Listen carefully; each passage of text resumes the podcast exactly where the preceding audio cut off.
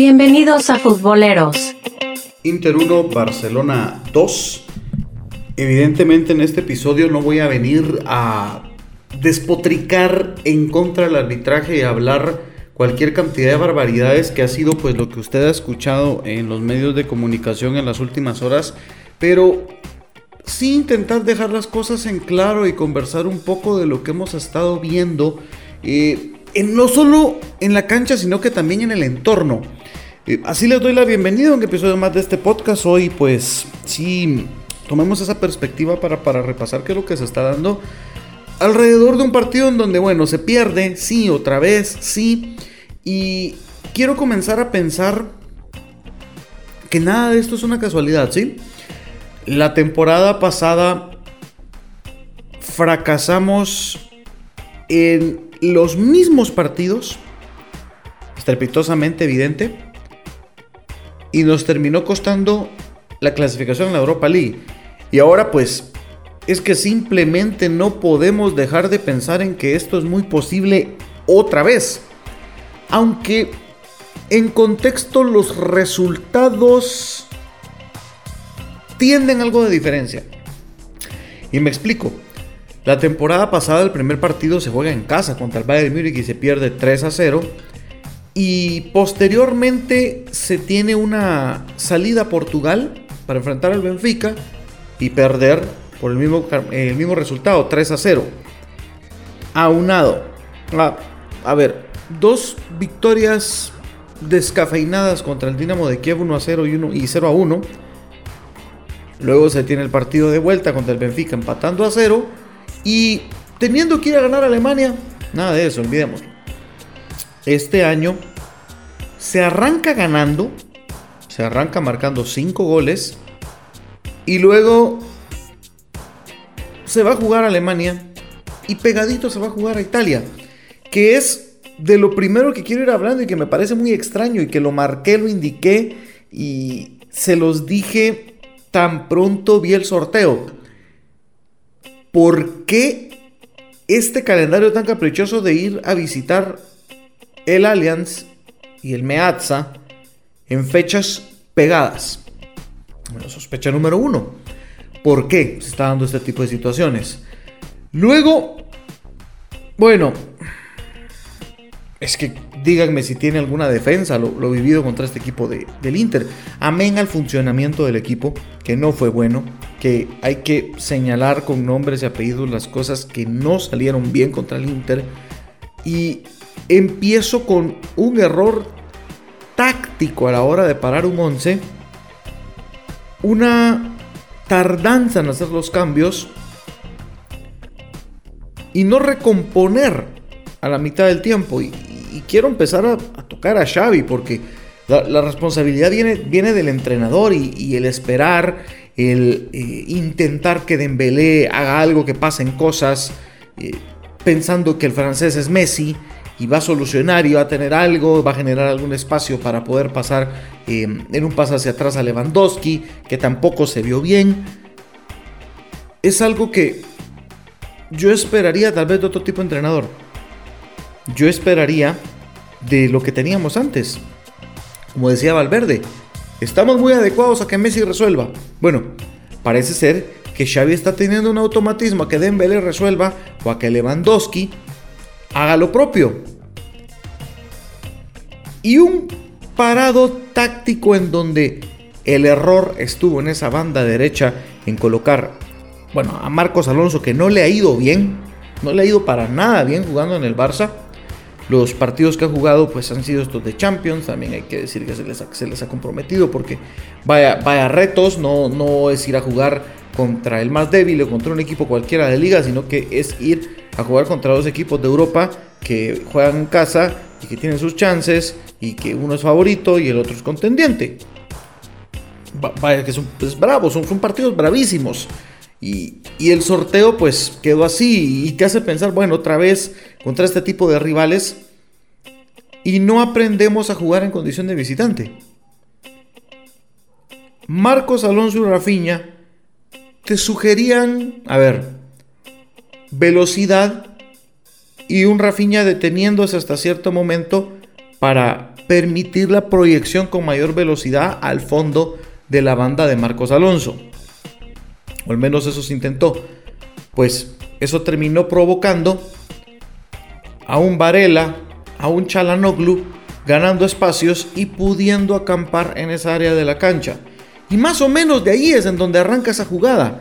Más o menos de un balón perdido, de un rebote provocado de una proyección tremenda de Darmian que termina precisamente en la anotación de Chalanoglu. Previo rebote y volver a armar la jugada por no tener a futbolistas en la posición.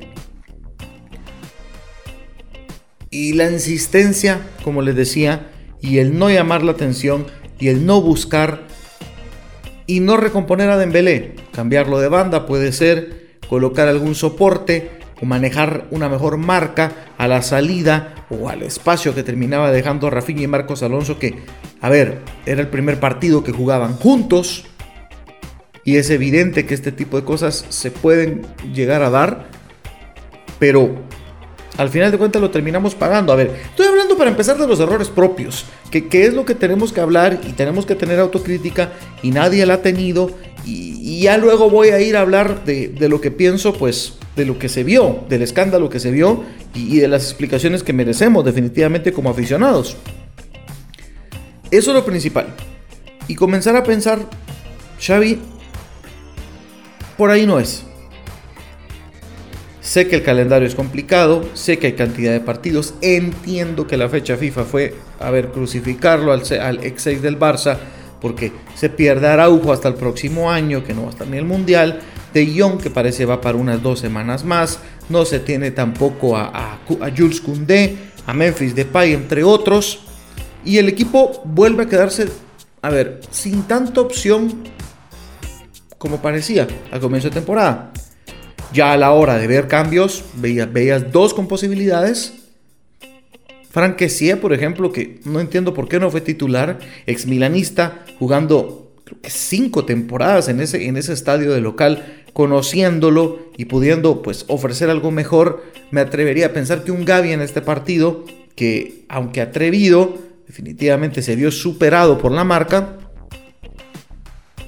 Y aquí sí, y aquí sí, un Ansu en condición de titular para poder tener a un Rafinha revulsivo, pienso.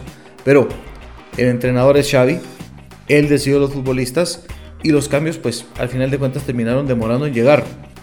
Entiendo esto, le entiendo esto, pero ¿qué cara se nos va a poner? ¿Qué rostro podemos, eh, a ver, ¿cómo, cómo vamos a hablar con la gente en donde hace un año Hablábamos de Koeman, de lo que hacía, de, esto es lo que hay, recordemos el dicho, esto es lo que hay, eh, pues tirándolo a no tenemos un equipo fuerte, no podemos competir en Europa, es el nivel que da, y gestión deportiva, y Mateo Alemani y Laporta empeñan una cantidad importante del equipo y mercados de futuro para poder sacar las famosas palancas y de esa manera poder tener una, a ver, poder tener un equipo que compita poder tener garantías para poder pelear las copas. Y aquí estamos ante dos derrotas europeas consecutivas. ¿Qué cara se le puede comenzar a poner a Xavi? Y, entiendo, las excusas ahí están, el enojo ahí está, que nos han robado, sí, y mucho, pero el punto uno viene de adentro. Un equipo más combativo, un equipo más peleador y con diferentes opciones dentro de un partido. Es inaudito que pensemos en 50 centros en un partido. ¿Bajar cocos? ¿Buscar a Luke de Jong? No. Hay un avance importante. Hay, hay, a ver, una idea táctica impregnada ya y ver regresar en dos partidos seguidos a este estilo, eh, mete miedo. Y, de nuevo, da a pensar. Y esperemos que, el equipo se lave la cara y muestre algo distinto tan rápido como el próximo domingo contra el Celta. Pero lo que ha mostrado contra el Mallorca y ayer contra el Inter, pues es, es completamente distinto a lo que veníamos viendo. A ver, son dos Barcelonas. Uno el que se vio contra el Múnich en el primer tiempo y otro completo el que se vio en este partido. Es duro, pero se necesita trabajar y se necesita de verdad manejar y administrar mejor al plantel. Claro, hay jóvenes, pero hay con experiencia y es acá en donde por supuesto quiero rescatar a Piqué, eh, a los capitanes eh, con experiencia. Yo sé que no hay tanto eh, fútbol en las piernas de, de Gaby, de Pedri, pero hay que arroparlos de una mejor manera para, para poder rendir y poder jugar con mayor prestancia hasta estos, este tipo de juegos. Y, de nuevo, es, es, es, lo primero, la, la crítica de adentro. La crítica de adentro. Habiendo salido de eso, mi pregunta para ustedes es, bueno, ¿es o no es? La mano deliberada, la mano fuera de posición, ¿se marca o no se marca? Bueno, excelente. No se marcan. No se marcan. La mano deliberada no se marca. Bueno, gol de Pedri. Con una cantidad de tiempo, porque fue el minuto 62, en donde estoy seguro que llegaba la remontada después. No se marca.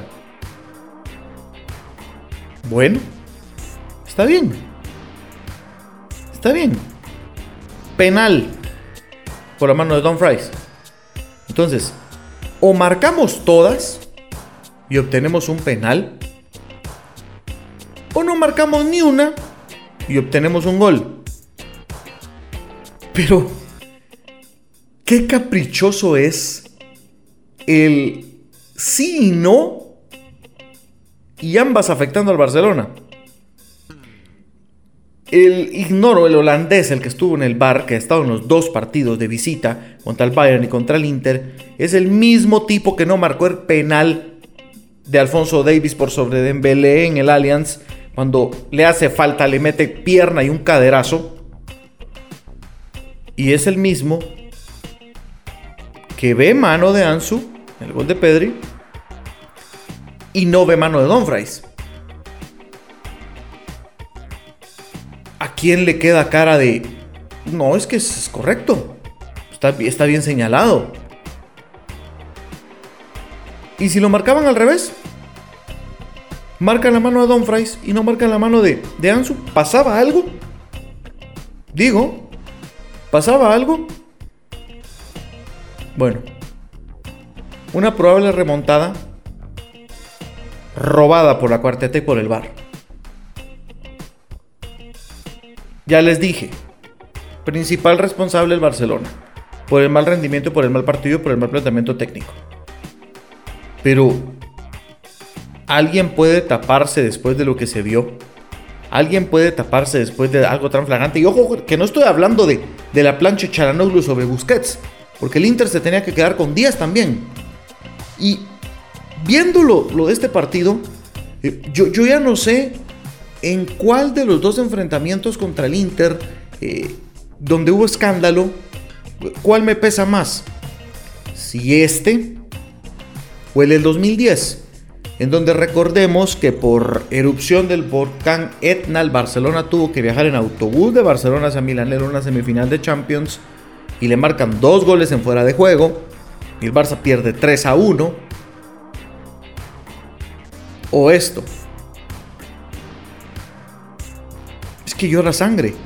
Y a estas alturas, con el pasado, como inicié contándoles, que se obtuvieron dos derrotas de entradita la temporada pasada, Bayern y Benfica, ahora Bayern e Inter, eh, uno no puede evitar ponerse a pensar que tal vez la suerte está echada.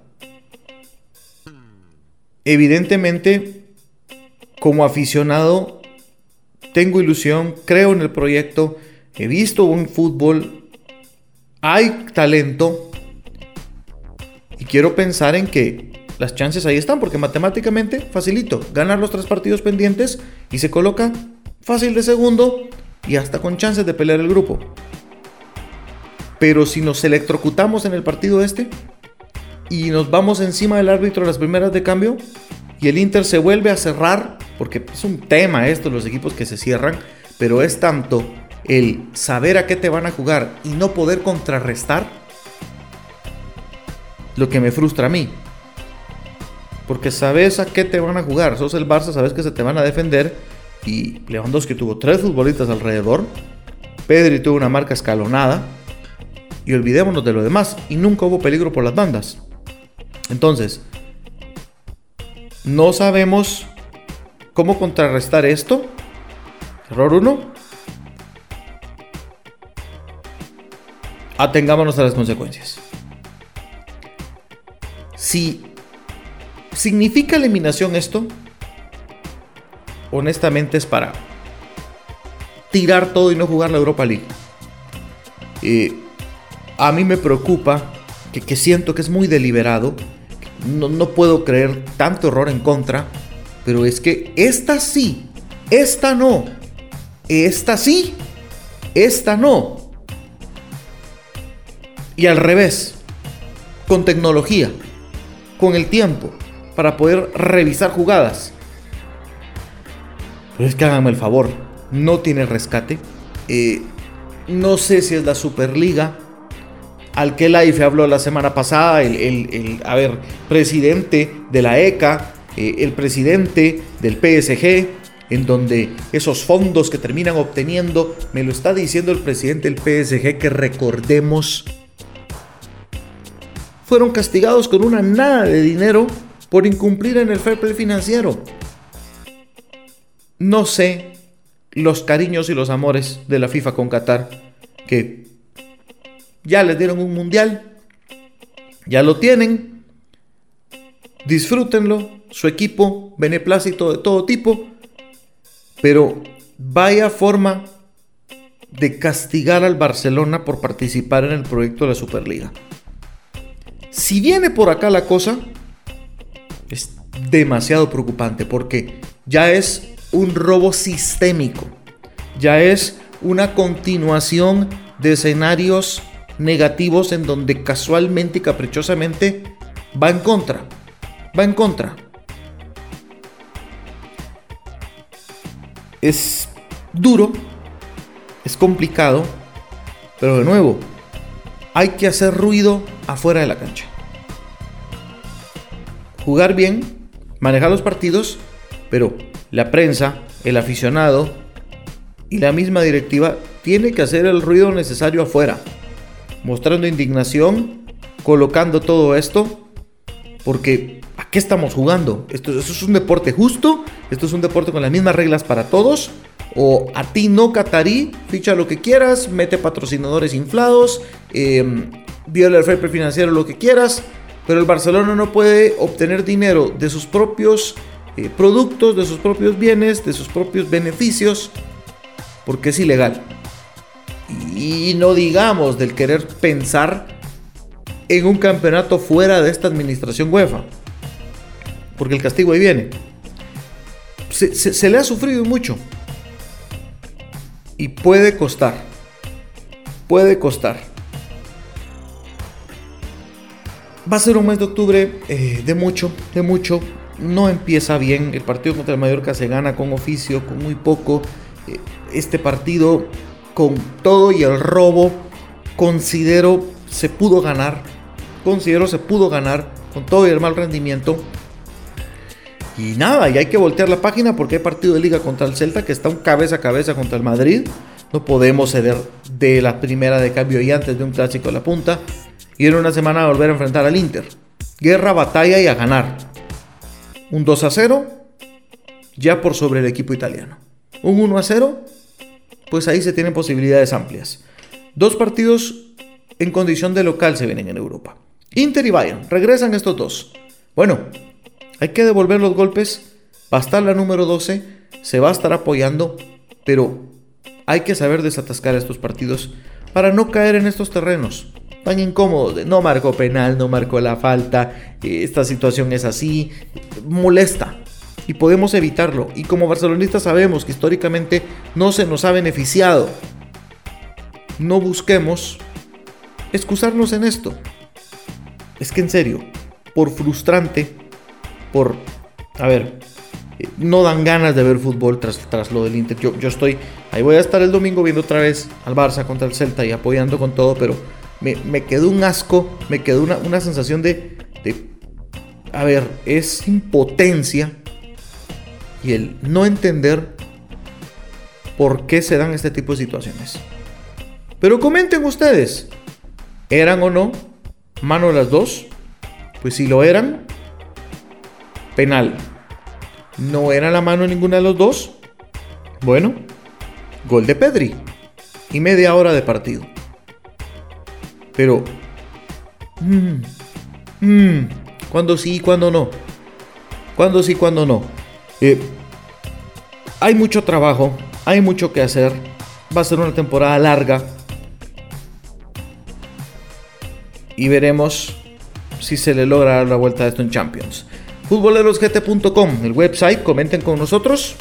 Un saludo y será hasta un nuevo episodio de este su podcast.